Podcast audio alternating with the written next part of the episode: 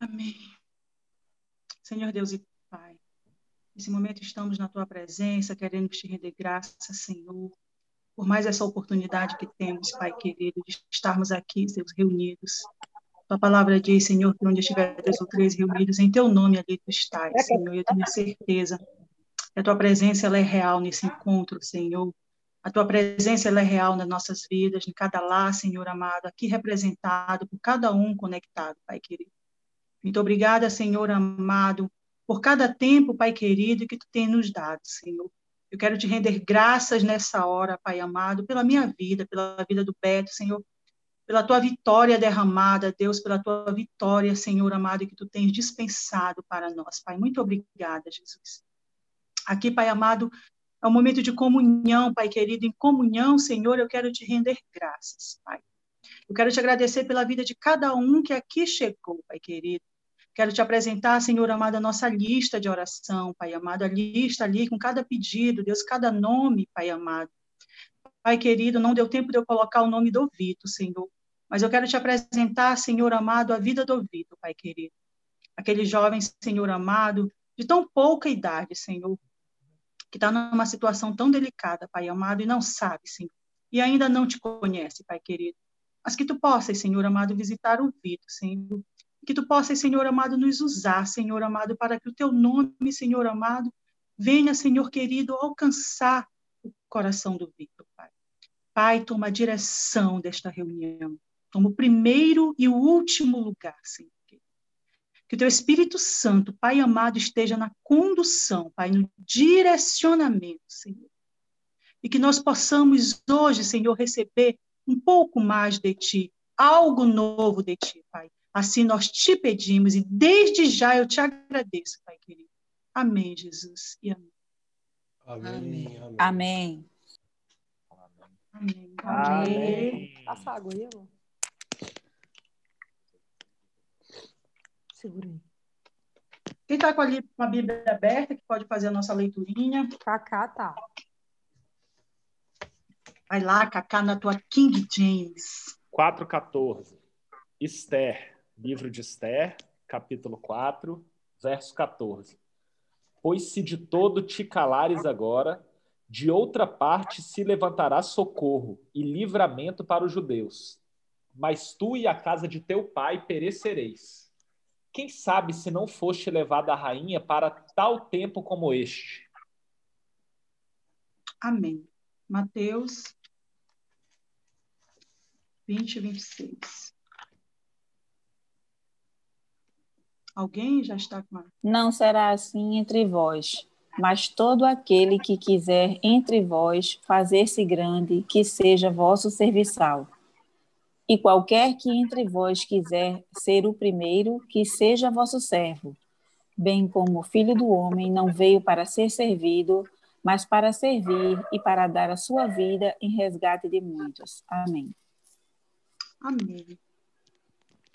Nós já falamos aqui de Esther, o livro de Esther já foi bem estudado aqui, né? já foi bem mastigado, a história que a Cacá já trouxe, trouxe toda a contextualização. Nós sabemos que Esther, assim como outros judeus, faz parte de um grupo de judeus que ficaram lá na Média, na Pérsia, não voltaram para Jerusalém e enfrentaram um momento de crise.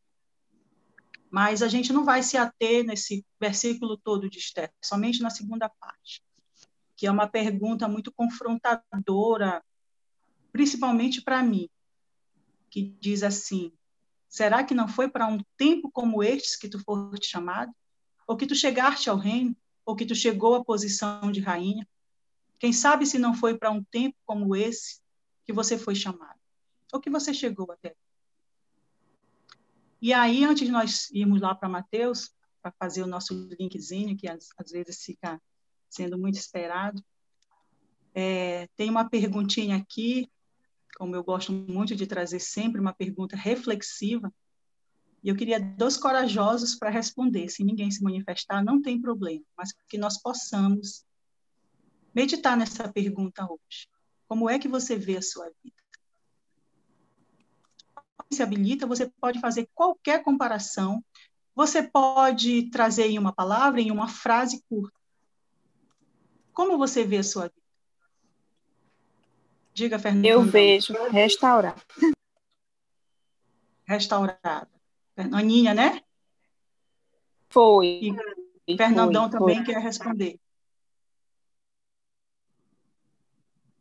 Essa pergunta aí, por favor. Como você vê a sua vida?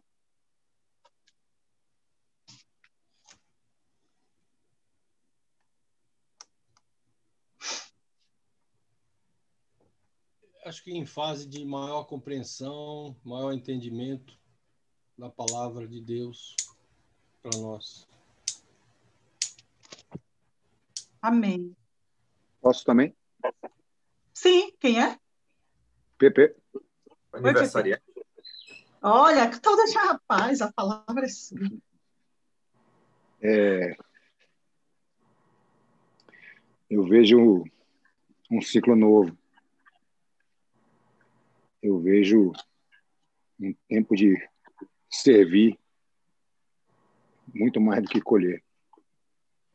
Amém. Eu vejo um tempo que é onde os que ceifam estão encontrando os que colhem.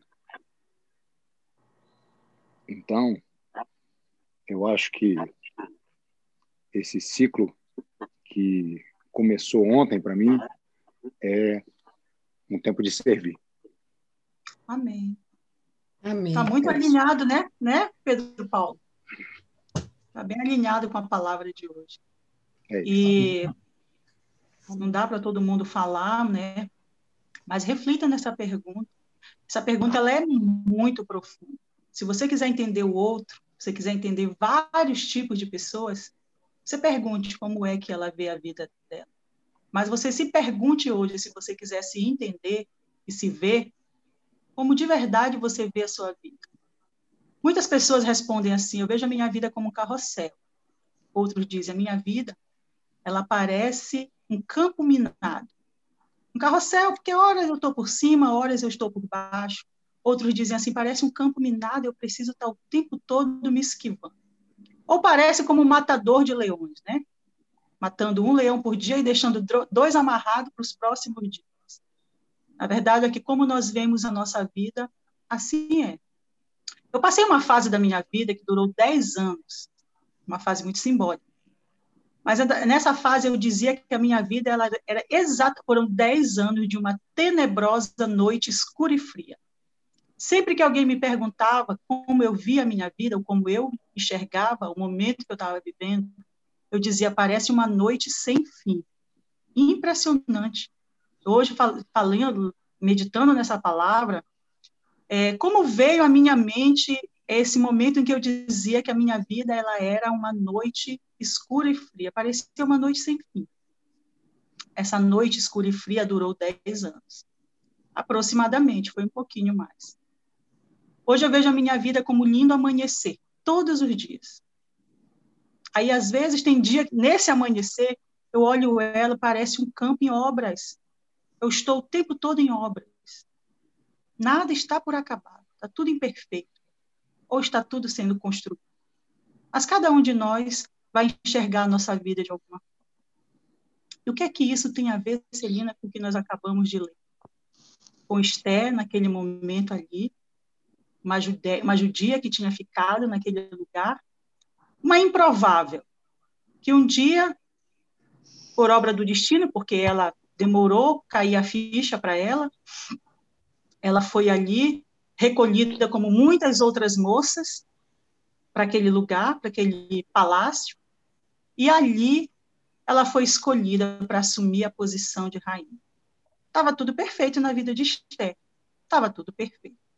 A vida de Esté tinha dado uma volta, uma guinada, como a gente diz. E aí, quando a gente chega nessa zona de conforto, nós esquecemos de uma coisinha. Qual é a nossa verdadeira missão? Ou muitas pessoas chamam de propósito. Na verdade, o que é que Deus tem para nós?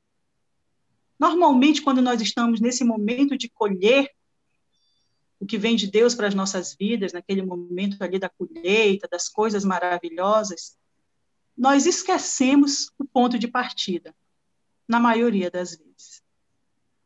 E aí, de repente, um dia eu também me vi nesse novo amanhecer, E aquela noite tenebrosa, ela tinha se tornado distante, parece que nem existe mais. Quando sempre que eu falo sobre isso com mais profundidade, eu digo para as pessoas, é impressionante, parece que eu não vivi aquele tempo. Só que foi aquele tempo que me preparou para o meu novo amanhecer. Ou para a minha manhã brilhante, para o meu dia brilhante, eu uso muito essa metáfora. Para cada dia cinzento que nós vivemos, para cada noite escura e fria, Deus tem outro dia brilhante, dia de sol para vivermos. Mas quando a gente está na noite escura e fria, a gente esquece do dia brilhante. E quando a gente está no dia brilhante, a gente esquece da noite escura e fria. E nós esquecemos a missão. Estela teve esse momento. Mas aí ela tinha alguém que chegou lá e confrontou ela.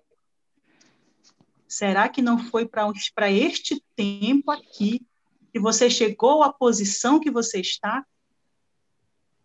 Quando você para para pensar como você vê a sua vida, tudo que você já viveu, tudo que você sonha em viver, você consegue ter uma resposta do atual, deste momento presente. Sabe? Tem um filme que eu amo. Na verdade, são vários filmes, né? É uma trilogia, eu acho que ainda vem mais por aí. Mas essa frase, ela sempre me chamou a atenção e eu gosto de trazer um pouco de ludicidade para quando eu falo de Esther e quando eu falo desse, desse tempo que nós vivemos, o tempo de hoje, que é o único que importa, né? É, quando aquele ratinho ali, tão pequenininho, ele chega para aquele menino que era tão arrogante naquele filme de Nárnia, e aí é um menino tão inconsolável, que tem se transformado num dragão, era tão inteligente, tão vívido, mas ele sempre, do, do nada, fez uma besteira, foi mexer no que não devia e foi transformado num dragão.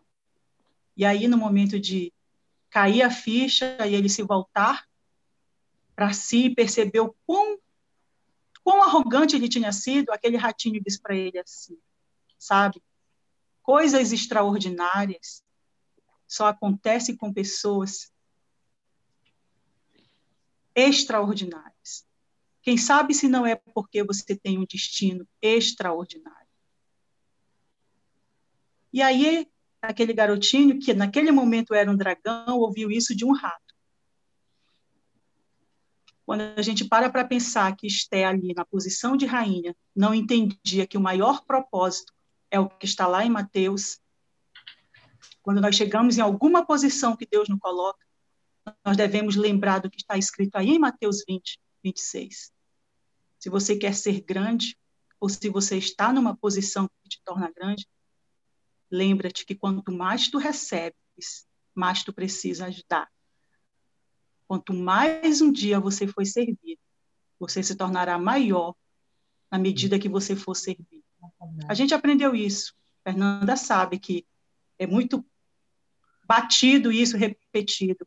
Quanto mais a gente cresce, mais a gente precisa contribuir. Mas eu não quero falar dessa parte boa. Quando eu falo de coisa extraordinária, pode ser o que aconteceu com Esther. Ali, uma plebeia, órfã, criada por um tio, e chegou à posição de rainha. Mas e pessoas que passam por situações tão extraordinárias, quase insustentáveis? E eu não tinha como, nem sei se ela está aqui, mas durante toda essa reflexão, não saía da minha, da minha cabeça a Letícia, que eu acho que não está aqui. A Letícia Reis. Letícia Reis. Em algum momento, a Letícia se viu numa situação extremamente extraordinária eu posso compartilhar porque já foi compartilhado por ele. E o Senhor me tocou muito para dizer para a Letícia que será que não é porque você tem um destino extraordinário? Coisas extraordinárias só acontecem com pessoas extraordinárias, com alguém que tem um chamado muito grande. Se você quer ser maior, seja o menor. Maior é o que serve. Quando nós encontramos o nosso destino, o nosso propósito, quando nós nos voltamos para Deus, nós entendemos que Deus ele, Deus ele nos chama para servir. Deus ele não nos chama para ser grandes. Deus nos chama para ser pequenos. E aí Esther de repente precisou descer. Oh, gente, quem de nós que chegasse a uma posição daquela de rainha daquele reino e agora ali colocar sua cabeça a prêmio para salvar um povo. Quem faria isso? Ela é confrontada. Mas será que não foi para este tempo que você chegou até aqui? Quando Esté se despiu de toda a sua vaidade, se despiu de toda aquela pompa que ela havia chegado, porque por algum momento ela achou que ela havia conquistado sozinha, né? Podia ter esquecido de quem colocou ela ali. Ela lembrou que o propósito dela era maior. O destino dela era maior, era um destino extraordinário. E não era o destino de se tornar rainha, o destino extraordinário. O destino extraordinário de Esther foi criar coragem, se submeter à vontade de Deus e na presença daquele rei, sabendo que ela podia morrer, e ela disse assim: Mas se for para morrer, então morrerei. Mas ela ia salvar o povo dela. E ela foi. Esther não morreu. A conclusão da história que nós temos é que o povo foi salvo, foi liberto, e hoje, ainda hoje, até hoje, comemorando a festa do Purim, o livro de Esté é livro, é lido em praça pública. O nome da Esté eternizou. Ela deixou um legado de coragem, de submissão, de obediência, mas principalmente de servir. Não sei como está a sua vida hoje. Eu não sei como é que você vê a sua vida hoje. Eu não sei o que, que você já passou para chegar até aqui. Eu não sei se você está no meio do furacão e você não sabe para onde esse furacão vai te levar. Mas será que não foi para um tempo como este que você chegou até aqui? Que você chegou ao reino? Que você está aqui nesse momento, nesse grupo, ouvindo tudo o que você está ouvindo? Você já se perguntou o porquê que Deus te trouxe até aqui? O que que você está fazendo aqui? Antes era todos os dias, hoje são três vezes por semana. E você está aqui. Aquele que quer ser grande, torne-se menor. O que quer ser maior não será assim entre você, disse Jesus. Quem quer ser maior, seja o servo que serve. Como é que você vai servir? Quanto mais nós recebemos de Deus, quanto mais entendimento Deus nos dá da palavra dele, Quanto mais ele nos coloca, nos conecta com pessoas de propósito, mais de nós será pedido. E não vai ser pedido de uma forma profética, não, é por cada situação no dia a dia, no cotidiano. Para que, que você está sendo chamado? Para que, que você está sendo preparado? O que é que Deus tem te chamado e tem cobrado de ti de verdade? O que é que Deus fala ao seu coração? Você pode estar totalmente desconectado, você pode estar vivendo, você pode estar servindo. Você pode estar vivendo esse tempo de servir. Nós até achamos que estamos aqui servindo, né? Mas nós também estamos sendo servidos. O que é que o Senhor fala contigo quando ele te pergunta? Como é que você vê a sua vida? E para qual tempo você tem sido chamado? Eu quero ouvir vocês agora.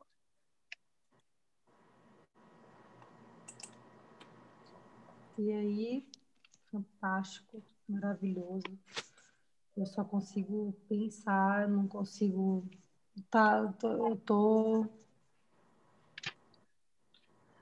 Muitas perguntas, muitas reflexões. Alguém quer falar alguma coisa? Eu. Eu quero.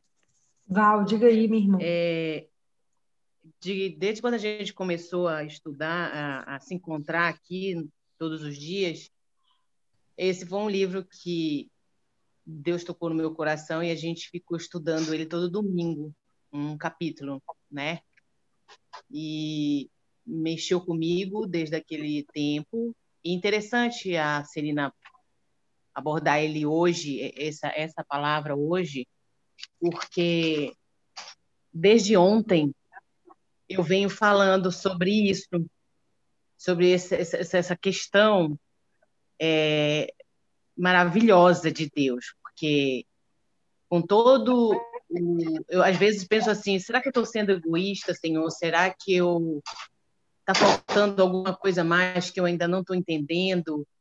Mas eu estou entendendo, né? Quando eu falo em exército, que ele levanta um exército de pessoas para orar por você, para se incomodar com você, e você fica naquela coisa assim, será que eu mereço isso? Será que, meu Deus, o que é isso?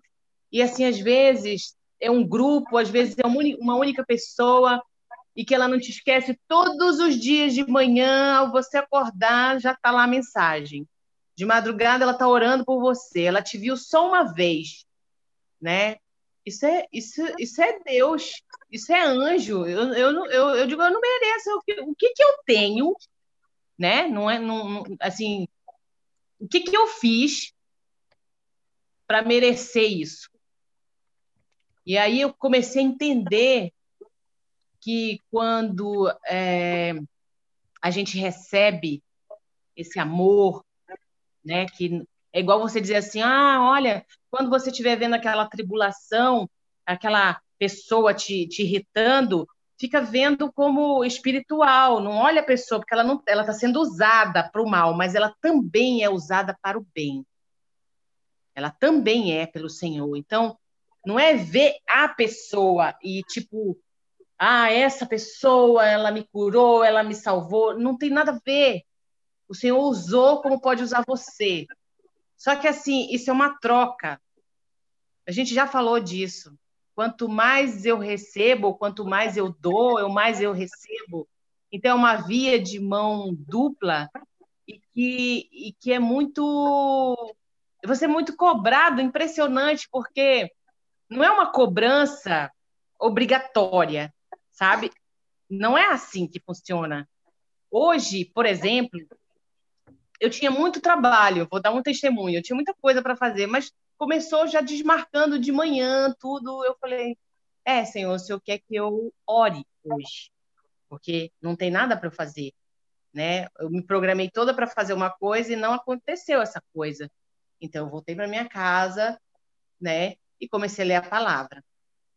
E aí, quando eu comecei a ler a palavra, começou a aparecer situações com pessoas precisando muito muito de alguma de uma palavra, muito de, de uma orientação. E eu falei tanto de Deus hoje, assim, muito, muito mesmo, que eu falo assim, e isso está acontecendo desde ontem. Falei, nossa, praticamente eu acho que eu estou até com o evangelho todo, todo no, meu, no, meu, no meu cérebro, porque é uma história atrás da outra e ela vai linkando, linkando, e eu digo, isso não vem de mim, isso não... como é que eu falo isso?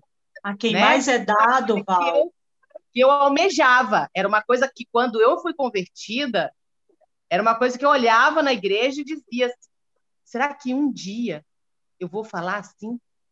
Será que um dia eu vou chegar? É muita coisa. É um livro imenso. É, um, é, é, é, é muito, muita história, é muito testemunho. E é impressionante quando você tem essa relação realmente com Deus, porque a gente está falando disso o tempo todo, e às vezes você, a gente viu a palavra de Zacarias aí, que o cara estava ficando rico, ele dizia glória a Deus, ficando rico, nossa, né? Mas é muito superficial. Isso, isso é muito básico. Não é isso que o Senhor quer. É sabe assim a profundidade, sabe? É uma coisa que tem que ter o louvor mesmo, tem que ter você e ele, tem que ter esse silêncio. É preciso esse silêncio você e ele precisa desse silêncio, porque o Senhor fala, ele não fala alto. Se você estiver falando mais alto, se os seus sentimentos estiverem mais altos, você não escuta. Verdade. Sabe? É uma coisa impressionante, né? E assim, não tem como explicar. Você só tem que fazer. Aquele Porque que mais é dado, Val, Aquele que mais é dado, mais será cobrado. Quanto mais amado você é, você precisa amar. Só isso. Amém. Só ame na medida que você se sente amado. Ou mais, né? Sempre mais. Amém. Milson. Presente. Ó, e aí, meu irmão, quer acrescentar alguma coisa, falar eu, algo? Eu, eu vou falar algo aqui que eu não sei se vocês vão entender, mas também queria pedir licença para compartilhar esse meu pensamento. Ah, eu acho que a oração, é uma é, é quando a gente opta por transformar o monólogo de Deus em diálogo. Então, porque Deus está falando o tempo todo, quando a gente se propõe a orar, é que a gente está entrando na conversa, né? Então, porque Deus fala, a gente não está escutando, não está dando bola, então está sendo um monólogo, uma desobediência. É como um pai falando e um filho dando as costas. E com relação a, ao texto da Celina sobre missão e propósito, é que eu acho, sinceramente, e aí estou falando para mim, é igual a Lília fala, cadê a Lília? Estou falando para mim que a, a, nossa melhor opção é ser marionete, é ser, é ser marionete na mão de Deus. Marionete no sentido laico da palavra, né?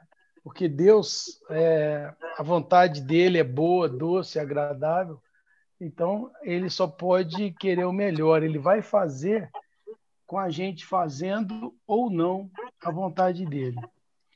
Então é uma questão de, de obediência, uma questão de busca, e aqui duas exortações que eu acho importantes nesse texto. Tem uma hora lá, tem um versículo na Bíblia que diz: Me diga com quem você anda, né, que eu te direi quem você é. E, e quem afiou o fio de Radassa foi o Modoqueu. O Mordecai. Então, é, o Mordecai, é. Porque, porque foi ele que chamou a atenção da Radassa. Olha, se você não fizer o que precisa ser feito, os seus perecerão e outros virão para fazer.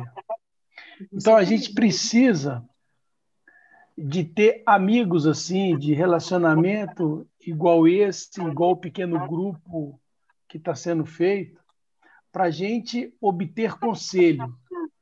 Mas o conselho assim é alguém que ora com a gente, que corrige, que abençoa.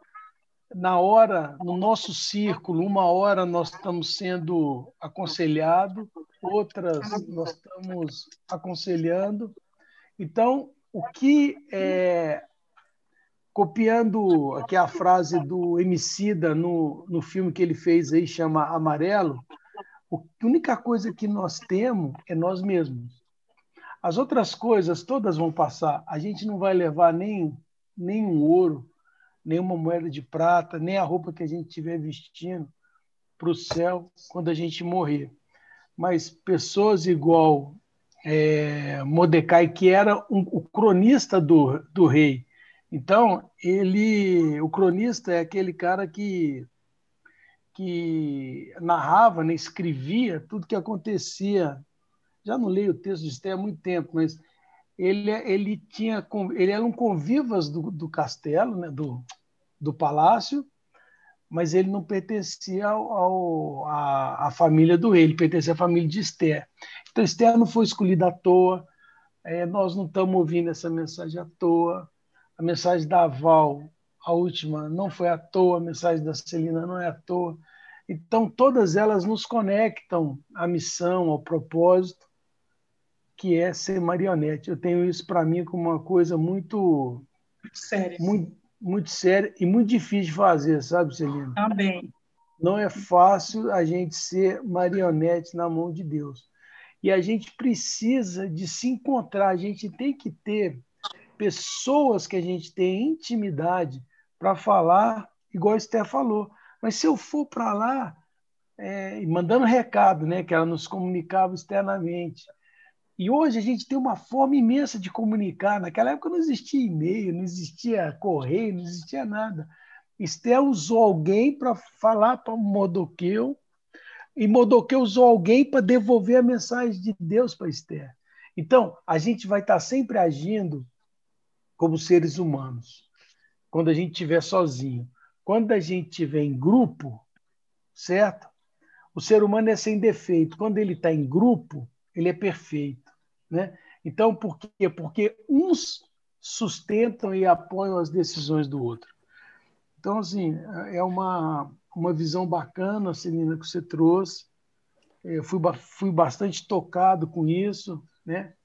E acho que a gente tem que procurar essa vida, essa vida de escutar, de, de porque Deus está falando e está só no monólogo. Então, assim, porque é, Deus não fala com a gente só o momento que a gente vai falar com Ele. É importante a gente ter consciência, ter certeza e se apegar que quem está no play, na, ali no, no, no, no DJ tocando a música, quem é o nosso, o nosso mestre de cerimônia que diz o que tem que ser feito, é Deus. Então nós precisamos saber dele o que, que ele quer que seja feito. Então eu acho isso uma. Você falou um pouquinho, eu estou falando mais que você, Senina. É, é, é de uma profundidade gigantesca. Para que, que nós viemos? Nós viemos para ter carro? Nós viemos para ter casa? Isso é prosperidade? Ou prosperidade é, é fazer o, a paz com aquilo que nós temos, né? É isso. Obrigada, Milson. Perfeito. Vai lá, Fernandão. Tá mudo, pai, o seu microfone. Ô, Painho, fala aí, Painho. Você consegue a cada momento nos mostrar a luz no fim do túnel, né? Essa pergunta, o que é que Deus fala ao nosso coração? É, eu, eu tô, vou falar por mim, tá? Vou falar pelo aquilo que eu interpretei diante do que vocês falaram. E que me toca também, por isso que eu estou falando. É, esse, esse receber esse amor incondicional de Deus é uma questão de querer, porque Ele faz transbordar isso constantemente nos nossos corações. Mas a gente é como se fosse o orgulho tomando conta da gente o tempo todo. Tomando, tomando conta da gente o tempo todo. E eu fiquei me sentindo assim como fosse uma noz que precisa ser quebrada para que eu, eu possa abrir para o, o nosso, para o nosso convívio, para o nosso mundo, para o mundo de Deus, aquela introspecção que todos nós carregamos de certa forma com doses diferentes então, é, temos que aceitar esse amor, para compreender esse amor de Deus. Se a gente não aceita, o orgulho não deixa, porque isso é, não, não deixando, não aceita, não aceita, não deixa, aí a, a compreensão não se instala. Então, essa compreensão que eu estou querendo é, citar é exatamente para que a partir do momento que a gente se interroga para receber aquele amor incondicional, o que é que nós estamos fazendo para que isso aconteça? Então temos que quebrar a casca dessa nós. Temos que quebrar a casca dessa nós, né? E claro, todos nós temos condições de complementar isso tudo que está sendo levantado aí, mas que Deus